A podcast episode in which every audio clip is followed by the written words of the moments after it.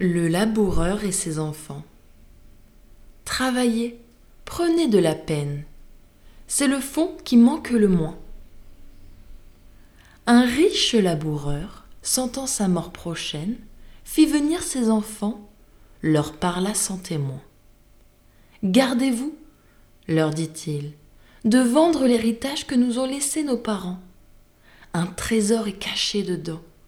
Je ne sais pas l'endroit, mais un peu de courage vous le fera trouver. Vous en viendrez à bout. Remuez votre champ dès qu'on aura fait l'hôte. Creusez, fouillez, bêchez. Ne laissez nulle place où la main ne passe et repasse.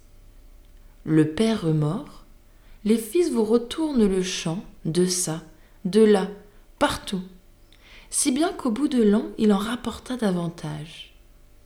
D'argent, point de cachet, mais le père refut sage de leur montrer, avant sa mort, que le travail est un trésor.